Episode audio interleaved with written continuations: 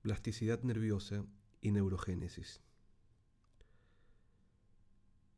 El encéfalo es el órgano del cuerpo que es único para cada individuo. Desde el nacimiento, su encéfalo ha estado modificando la experiencia, desarrollando los patrones de emoción y pensamiento que lo hacen ser quien es. Al mismo tiempo, su encéfalo cambia de manera continua conforme adquiere nueva información y habilidades y se ajusta a condiciones cambiantes. ¿Cómo realizan las neuronas este intrincado acto de equilibrio, manteniendo la estabilidad a la vez que se adaptan al cambio? Y algo más notable, ¿cómo se recupera el encéfalo del daño, como en el caso de un accidente cerebrovascular o un traumatismo cráneoencefálico? La respuesta estriba en la plasticidad nerviosa, que es la capacidad del encéfalo para cambiar en virtud de la experiencia de manera estructural y química. En una serie de experimentos clásicos, M.R. Rosenweit, en 1984, demostró en el laboratorio la importancia de la experiencia para el desarrollo nervioso. Rosenzweig dividió a sus ratas en varios grupos, las integrantes de un grupo fueron aisladas en jaulas vacías, un ambiente empobrecido. Las integrantes de un segundo grupo fueron criadas junto con otras en jaulas equipadas con una variedad de juguetes, es decir, tenían oportunidades de exploración, manipulación e interacción social, un ambiente enriquecido. El investigador encontró que las ratas criadas en los ambientes enriquecidos tenían neuronas más grandes, con más conexiones sinápticas, que las que fueron criadas en ambientes empobrecidos. En experimentos más recientes, Rosenzweig, ya en 1996, demostró que cambios similares ocurren en ratas de cualquier edad. Otros investigadores han encontrado que las ratas criadas en ambientes estimulantes se desempeñan mejor en una variedad de pruebas cognitivas y desarrollan más sinapsis cuando se requiere que realicen tareas complejas.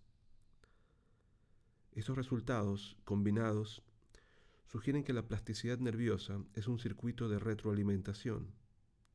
La experiencia conduce a cambios en el encéfalo, los cuales a su vez facilitan el nuevo aprendizaje, lo que a su vez da lugar a otro cambio nervioso y así sucesivamente. La reorganización del encéfalo como resultado de la experiencia no se limita a las ratas. Por ejemplo, los violinistas, violonchelistas y otros músicos de cuerda pasan años desarrollando sensibilidad y destreza precisas de la mano izquierda. Los investigadores han encontrado que el área del encéfalo de los músicos asociada con la sensación de la mano izquierda es más grande que el área que representa la mano derecha, que emplean los músicos para hacer el movimiento del arco, y más grande aún que el área de la mano izquierda en personas que no son músicos. En la gente sorda, un área del encéfalo que por lo regular es responsable de la audición, se reconecta para leer los labios y el lenguaje de signos. La experiencia también causa cambios en la fuerza de la comunicación entre sinapsis.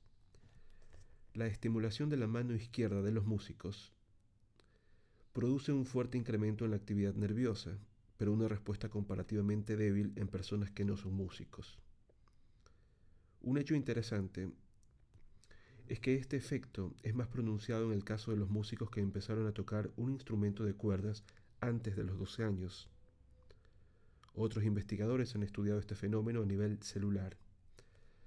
Cuando las neuronas del hipocampo, una estructura encefálica implicada en la formación de recuerdos tanto en seres humanos como animales, son estimuladas por un pulso eléctrico, la respuesta inicial en las neuronas cercanas es muy débil, pero la estimulación repetida de la misma trayectoria ocasiona que las neuronas cercanas respondan vigorosamente, un efecto que dura semanas después de que se detiene la estimulación. La potenciación de largo plazo, como se llama, parece ayudar al encéfalo a aprender y almacenar nueva información. Hemos visto que la experiencia puede dar lugar a cambios notables en el número y complejidad de las conexiones sinápticas en el encéfalo, es decir, en las conexiones entre neuronas. ¿Puede la experiencia también producir nuevas neuronas? Durante muchos años, los psicólogos creyeron que los organismos nacen con toda la dotación celular cerebral que tendrán por siempre. La nueva investigación parece invalidar esta opinión tradicional.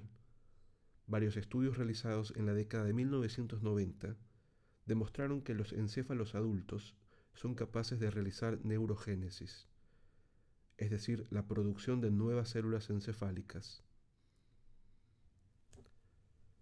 A mediados de la década de 1990, algunos investigadores demostraron que el tejido encefálico humano obtenido de pacientes sometidos a cirugía por epilepsia severa crecía en ambientes propicios en el laboratorio produciendo neuronas funcionalmente maduras. Pero la mayoría de los científicos de la época dudaban de que esto ocurriera en la vida real. En 1998 se produjo un gran avance cuando un grupo de investigadores estadounidenses y suecos hicieron un informe sobre las autopsias de los encéfalos de pacientes ancianos que habían muerto de cáncer. Una sustancia inyectada en los tumores para monitorear con, con qué rapidez estaban creciendo estos tumores reveló que los encéfalos de los pacientes habían seguido produciendo nuevas neuronas hasta el final de sus vidas. Ahora existen evidencias de regeneración neuronal en varias áreas del cerebro. El descubrimiento de la neurogénesis permanente tiene grandes implicaciones para el tratamiento de los trastornos neurológicos. ¿Pueden autorrepararse el encéfalo y el sistema nervioso, entonces?